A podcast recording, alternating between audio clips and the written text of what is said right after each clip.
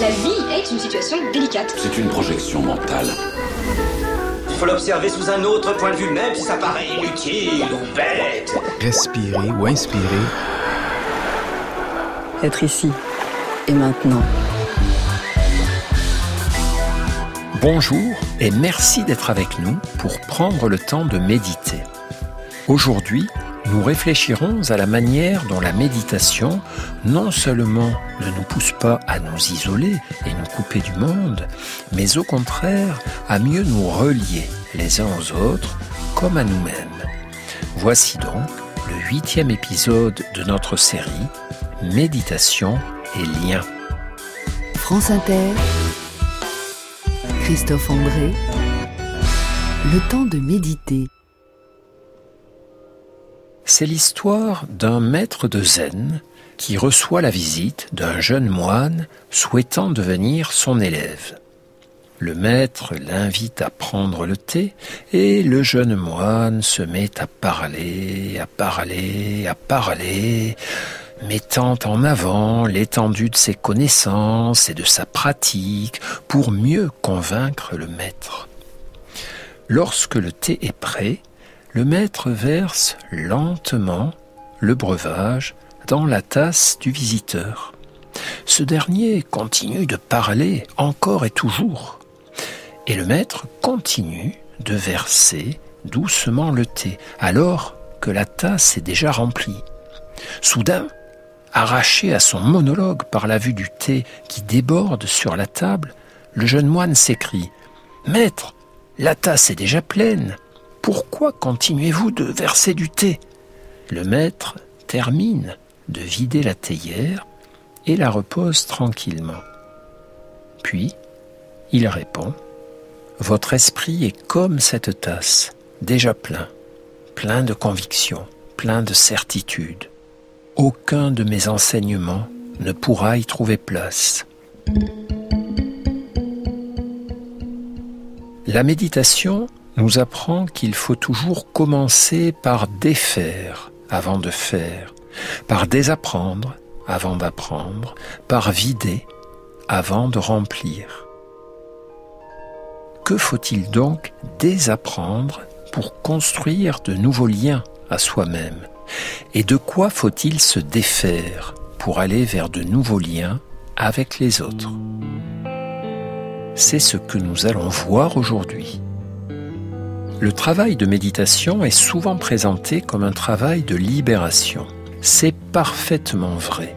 Nous avons vu, durant nos réflexions précédentes, comment méditer nous aide à nous libérer de nos émotions douloureuses, de nos pensées obsédantes ou des pièges de notre subjectivité. Mais la méditation peut aussi nous libérer de nous-mêmes. Du moins, de cette part de nous-mêmes qui nous pèse, nous fait souffrir, qui nous irrite parfois, cette part coléreuse ou orgueilleuse, cette part qui s'angoisse trop vite ou se plaint trop fort. Cette part de nous-mêmes, ou du moins ces mauvais liens à nous-mêmes, c'est ce que les enseignements bouddhistes nomment l'ego. Mais qu'est-ce donc que l'ego?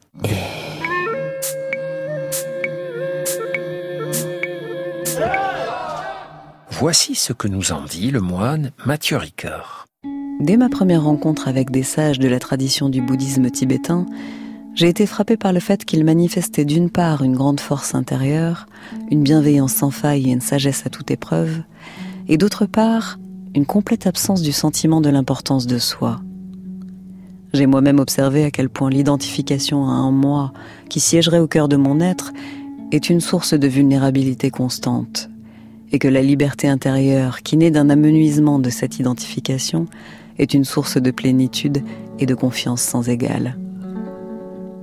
Comprendre la nature de l'ego et son mode de fonctionnement est donc d'une importance vitale si l'on souhaite se libérer des causes intérieures du mal-être et de la souffrance. Pour les bouddhistes, se voir comme une entité isolée, comme un moi parfaitement stable, autonome et définie représente une erreur fondamentale quant à ce que serait la nature humaine. Et cette erreur serait à la racine de nombre de nos souffrances. Sans rentrer ici dans un débat théorique bien compliqué, nous pouvons constater que cette vision a influencé notre raisonnement occidental, puisqu'aujourd'hui, quand le mot ego apparaît dans une conversation, ce n'est pas bon signe. Ce terme ne désigne en général non pas tant notre personne qu'un excès d'attachement à notre personne, à nos intérêts, nos possessions, nos idées, nos convictions, nos privilèges. Alors, comment s'en libérer de cet ego? En comprenant ce qui le compose, en le défaisant et en le déconstruisant régulièrement. Car lorsqu'on médite, on se livre à un travail attentif, curieux et minutieux de décomposition de nos expériences. On s'efforce de ne pas percevoir nos émotions, nos pensées, nos jugements, nos impulsions, nos ressentis corporels comme des blocs compacts, mais comme des assemblages hétérogènes et changeants. Ce qui nous semblait solide, intangible, écrasant, commence alors à s'alléger et se dissoudre. On comprend que le souci de notre image, les attachements à nos possessions reposent en grande partie sur des peurs et des illusions. Et quoi de moins fiable qu'une peur ou qu'une illusion?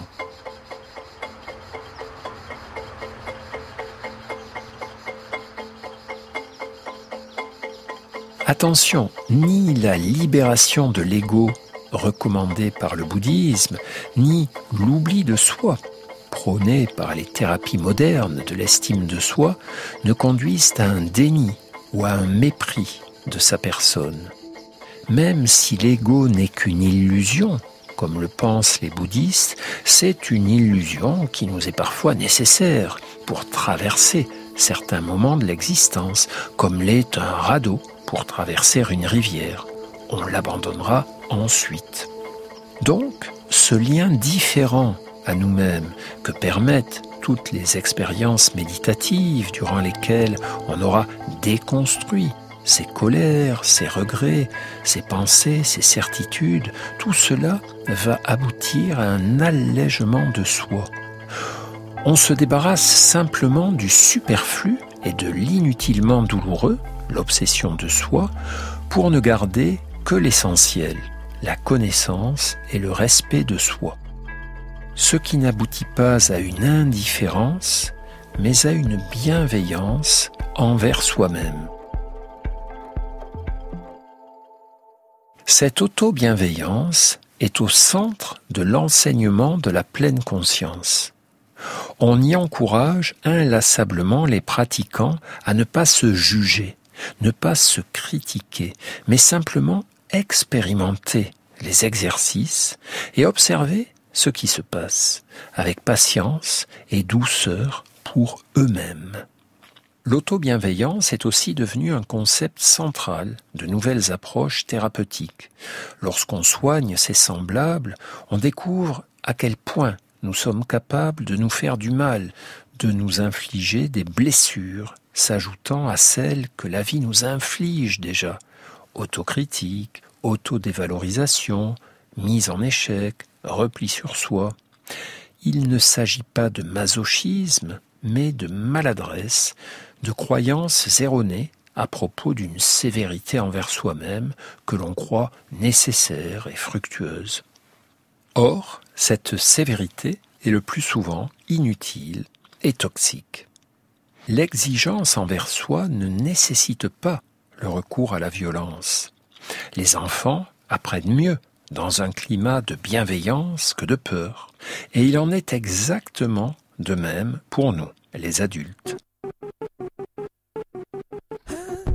Il s'agit donc de mieux observer cette étonnante fréquence des violences envers soi, souvent inaperçues à nos propres yeux car elles sont des habitudes anciennes et secrètes. Et de toujours se demander quand on est en difficulté et en souffrance, de quelle manière suis-je en train de me nuire à moi-même, de me faire du mal? C'est pourquoi des exercices destinés à cultiver et entretenir l'auto-bienveillance, ou parfois même à la découvrir et à l'apprendre, sont proposés dans toute forme d'entraînement à la méditation de pleine conscience. Ils ont été particulièrement développés dans le cadre de protocoles thérapeutiques destinés à aider les patients souffrant de troubles anxieux ou dépressifs, dans lesquels les pensées et comportements de violence envers soi sont très fréquents. Mais même si elles n'atteignent pas un niveau pathologique, ces attitudes auto-agressives peuvent survenir à des degrés divers chez chacun de nous.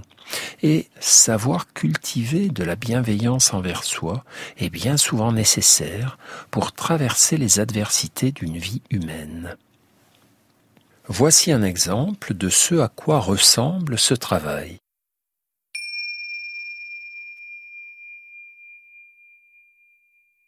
Installez-vous dans notre position de méditation habituelle, droite et digne. Laissez votre souffle s'installer au centre de votre attention. Prenez conscience de chacun des mouvements de votre souffle, des sensations de votre corps, de votre corps tout entier qui respire et soyez simplement attentif à vous-même. Quelles que soient vos sensations à cet instant, agréables ou inconfortables, quelles que soient vos pensées, voyez s'il vous est possible de développer envers vous une attitude de bienveillance inconditionnelle. Inconditionnelle, c'est-à-dire qui ne dépendent pas du fait que vous atteigniez ou non vos objectifs, que vous réussissiez, que vous connaissiez le succès. Non. Bienveillance inconditionnelle, cela veut dire bienveillance même si vous avez du mal dans votre vie ces temps-ci, même si vous échouez, même si vous ratez. Voyez s'il vous est possible, à cet instant, de ne pas rajouter vous-même aux complications de votre existence. Vous avez déjà traversé suffisamment de souffrances et de difficultés et d'adversités, et vous en traversez peut-être encore en ce moment. Alors, de votre mieux, voyez s'il vous est possible non seulement de ne pas vous maltraiter, vous mettre la pression, vous critiquer, mais encore et surtout de vous traiter avec bienveillance, douceur, générosité. Pouvez-vous éprouver de la bienveillance, de la gratitude pour votre corps, par exemple, ce bon vieux corps qui, de son mieux, vous aide à vivre, qui respire, qui digère, qui accomplit tout un travail précieux dans l'ombre, le plus souvent sans vous déranger. Pouvez-vous éprouver de la bienveillance pour vous-même, pour tous les efforts que vous avez pu accomplir dans votre vie, qu'ils aient ou non abouti? Voyez si, du côté de votre poitrine, de votre cœur, vous pouvez percevoir de petits changements dans vos sensations, des sensations liées à la naissance d'un sentiment amical à votre égard, des sensations de chaleur, de détente peut-être. Si c'est le cas, donnez-leur toute la place possible. Donnez à ce sentiment de bienveillance tout l'espace possible, en le laissant se répandre en vous, en l'associant à votre respiration, comme si, à chaque inspiration, vous faisiez entrer et circuler partout dans votre corps toute la bienveillance possible pour vous-même, comme si, à chaque expiration, vous en faisiez ressortir toute la violence inutile, toutes les tensions. Chaque inspiration comme un mouvement tranquille pour se remercier, s'aimer, se nourrir. Chaque expiration comme un mouvement tranquille pour se soulager, s'alléger, s'apaiser. Vous pouvez poser votre main droite sur votre cœur, si vous voulez, et observer si une sensation de chaleur apparaît alors, une sensation de dilatation, d'expansion. Respirons encore tranquillement, ensemble, encore quelques instants en maintenant simplement nos ressentis de bienveillance dans notre souffle, en les associant à chacun de nos mouvements respiratoires, en restant dans la conscience de nos besoins de bienveillance et en ne les perdant jamais trop longtemps de vue durant les heures et les jours qui vont suivre.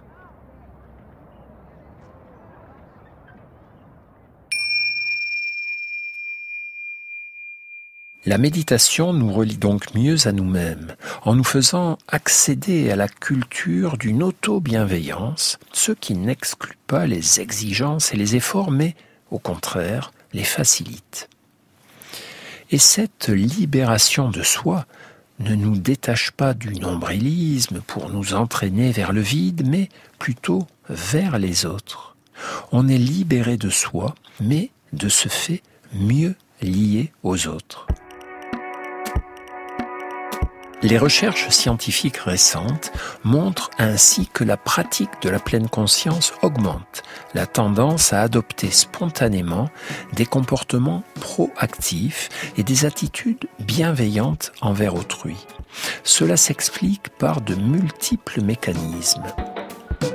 D'une part, méditer nous apaise et, en diminuant notre niveau de stress, nous rend plus aptes à nous sentir proche d'autrui, à comprendre ses points de vue et ses besoins, là où aller mal intérieurement augmente le risque de rester auto-centré et d'entrer en conflit avec autrui.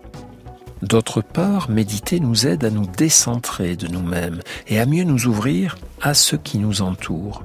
Nous sommes donc plus à même de noter et comprendre les détresses et les besoins des autres.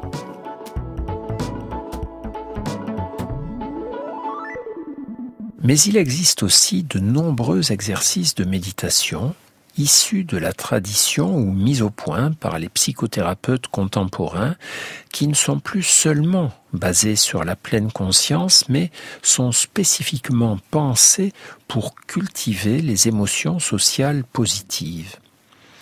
Cet ensemble de pratiques est rassemblé sous le terme de méditation d'amour bienveillant méditation d'amour bienveillant Oula, vous êtes peut-être en train de vous dire que notre histoire prend un petit côté peace and love des années hippies, un côté idéaliste et mièvre. Pourtant, il ne s'agit en aucun cas de naïveté mais de réalisme. On entend souvent les narcissiques, les dominants, les combatifs nous expliquer que la vie en société, c'est la loi de la jungle, que survivre en ce monde nécessite d'être le plus fort dans son domaine, de toujours se débrouiller pour passer devant les autres, afin de ne pas se retrouver derrière eux, et que la bonté, la bienveillance, l'altruisme sont des attitudes inadaptées. C'est un raisonnement erroné. La compétition est peut-être une des lois de la jungle, du moins entre des espèces animales différentes, se livrant un combat pour les ressources et l'espace. Mais au sein d'une même espèce, c'est la collaboration et non la compétition qui est la véritable loi de la jungle et garantit la survie durable du plus grand nombre. C'est la collaboration et non la compétition qui permet aux individus de vivre harmonieusement, tous ensemble, et non de survivre péniblement, chacun dans son coin.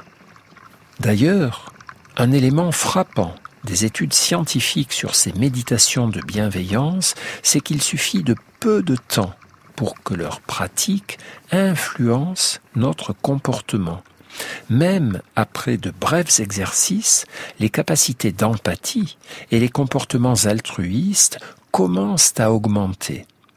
Pour que cela se fasse aussi vite et aussi facilement, c'est probablement que ces prédispositions sont déjà présentes en nous, en tout être humain, et que l'exercice n'a fait que les réactiver et non nous les apprendre ex nihilo.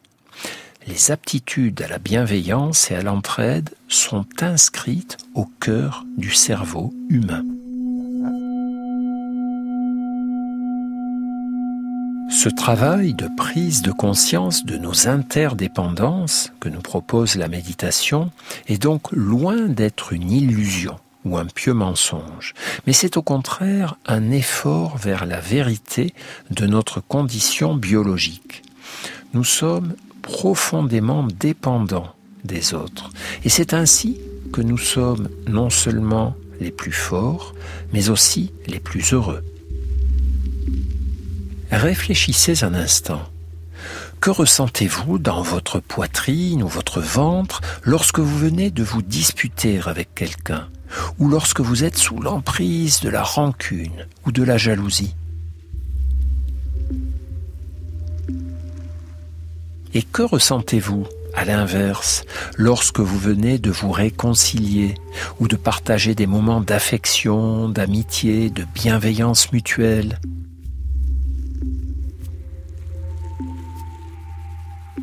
Chacun a pu en faire ainsi l'expérience. Se sentir en lien fait plus de bien que se sentir en conflit. Il s'agit donc de considérer les conflits, les affrontements, les compétitions, au mieux comme un mal ponctuellement nécessaire parfois dans certains milieux ou certaines situations, mais de ne jamais en faire une philosophie de vie ou un style relationnel permanent. Ce que montrent aussi les recherches, c'est que tous les comportements, pensées et émotions de nature prosociale, comme la compassion, la bienveillance, l'altruisme, la gratitude, sont bénéfiques à notre santé. Tandis qu'à contrario, les ressentis hostiles et conflictuels, élevant fortement notre niveau de stress sont de ce fait très délétères. On a donc doublement raison de privilégier la bienveillance, moralement et médicalement. Mais voici le moment d'un exercice pratique, bien sûr consacré à ce thème de la bienveillance et de la gratitude.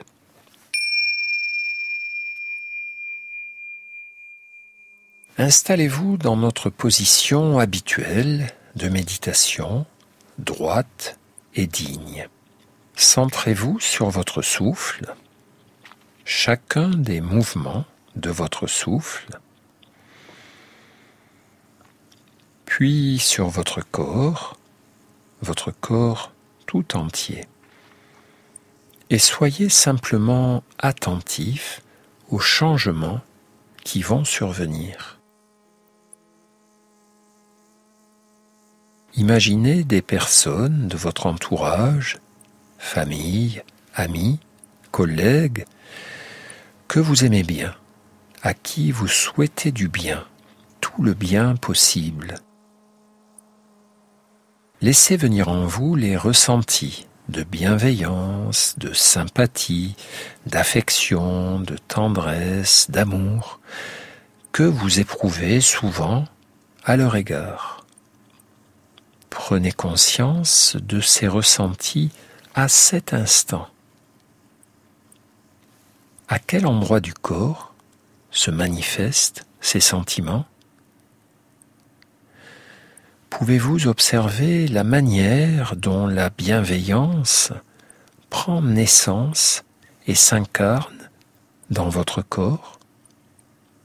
Est-ce, comme souvent, dans votre poitrine Dans votre cœur? Est-ce ailleurs? Prenez le temps de rester avec ces sensations et aussi avec les pensées, les images, les visages qui leur sont associés. Puis, prenez conscience aussi de la bienveillance de ces personnes à votre égard. Vous les aimez bien et elles aussi vous aiment bien. Pouvez-vous éprouver de la gratitude envers elles? À nouveau, observez simplement ce qui se passe alors dans votre corps. Prenez votre temps pour ressentir ce qui se passe physiquement autour de cette prise de conscience de la bienveillance de toutes ces personnes à votre égard. Prenez conscience de toutes les bienveillances passées, de toutes les bienveillances présentes. Au bout d'un moment, reliez tout cela à votre respiration. À l'inspiration, imaginez que c'est comme si vous inspiriez leur bienveillance à votre égard, comme si vous faisiez entrer en vous tout l'amour, toute l'affection que ces personnes ont pour vous. Et à l'expiration, imaginez que c'est comme si vous les remerciez, comme si vous expiriez votre bienveillance à leur égard, comme si vous leur adressiez votre amour, votre affection, au travers de votre souffle.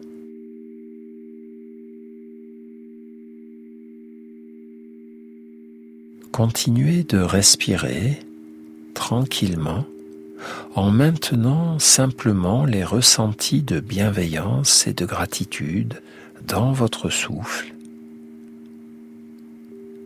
en les incarnant dans chacun de vos mouvements respiratoires, en restant dans la conscience de vos besoins de bienveillance, dans la conscience des besoins de bienveillance présents au cœur de tous les humains. Et durant les heures et les jours qui viennent, souvenez-vous simplement de cet exercice et de ces sensations.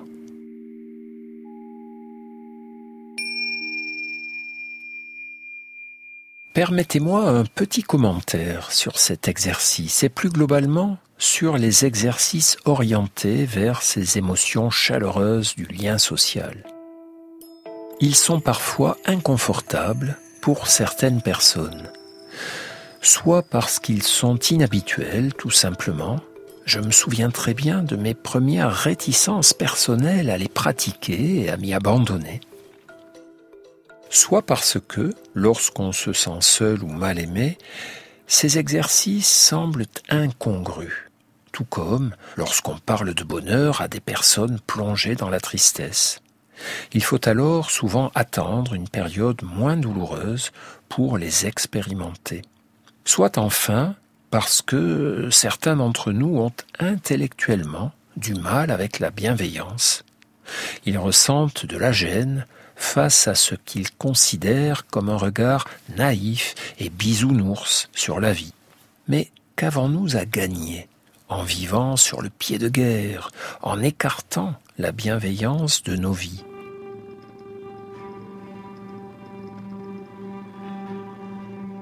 On vit mieux dans l'harmonie que dans le conflit, et on vit plus intelligemment.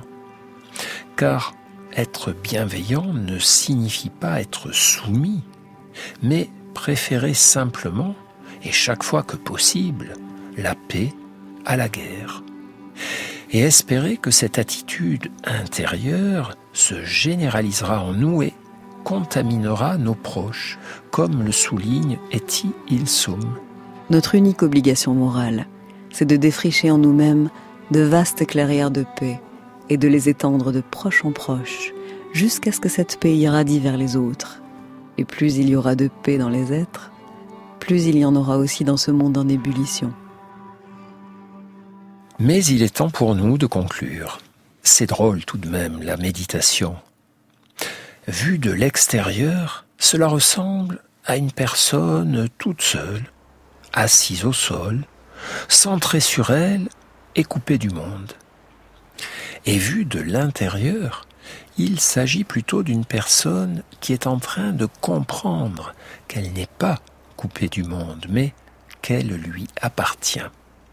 Une personne qui s'aperçoit que plus son esprit est apaisé et lucide, plus elle découvre la multitude de liens qui la définissent, la nourrissent, donnent du sens à son existence. Une personne qui expérimente que prendre du recul avec soi non seulement permet de mieux s'aimer, mais aussi de mieux aimer les autres, comme l'avait remarqué la philosophe Simone Veil. Aimer un étranger comme soi-même implique comme contrepartie s'aimer soi-même comme un étranger. C'est-à-dire que ce mouvement de recul envers soi-même fait que l'on se regarde alors comme un humain, semblable à tous les autres, ni supérieur ni inférieur, comme l'expriment les derniers mots de l'autobiographie de Jean-Paul Sartre. Si je range l'impossible salut au magasin des accessoires, que reste-t-il? Tout un homme, fait de tous les hommes, et qui les vaut tous, et que vaut n'importe qui. Le renoncement à toute idée de domination et de compétition permet l'émergence de ce qui compte vraiment. Nous avons les mêmes peurs et les mêmes espérances, les mêmes besoins fondamentaux et les mêmes aspirations au bonheur. Chacun de nous, chaque matin, s'éveille en espérant traverser une journée heureuse. Chacun de nous se sent plus joyeux lorsqu'il vit en paix avec les autres plutôt qu'en guerre avec eux. Pour éprouver et comprendre cela, il suffit simplement d'écouter nos émotions. Plus on avance dans la pratique de la méditation et plus les ressentis d'appartenance au monde et de fraternité humaine émergent assez spontanément. Non seulement au travers de tous les exercices que nous venons d'évoquer aujourd'hui, qui sont délibérément tournés, eux, vers l'émergence de nouveaux liens avec nous-mêmes ou avec autrui, mais aussi de par la dynamique, par essence centrifuge, de la méditation de pleine conscience. Car la méditation n'enferme pas dans une bulle pacifiée et confortable, mais s'avère une source d'ouverture. On commence par stabiliser son attention en la centrant sur sa respiration, puis on s'ouvre à tout le reste, le corps, les sons et tout ce qui nous entoure. Peu à peu, les ressentis de différence entre nous et le monde s'effacent et font place à des ressentis d'extension et d'appartenance qui n'ont rien d'imaginaire. Nous appartenons bel et bien au monde, corps et âme.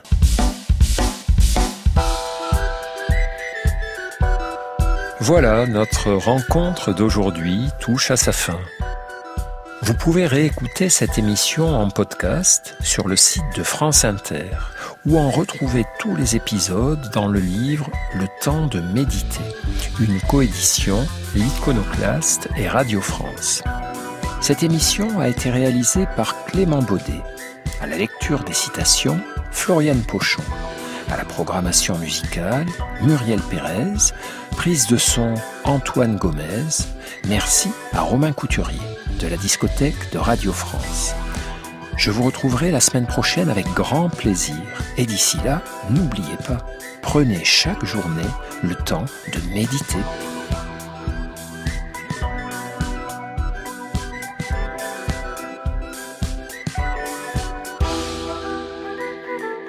Le temps de méditer sur France Inter.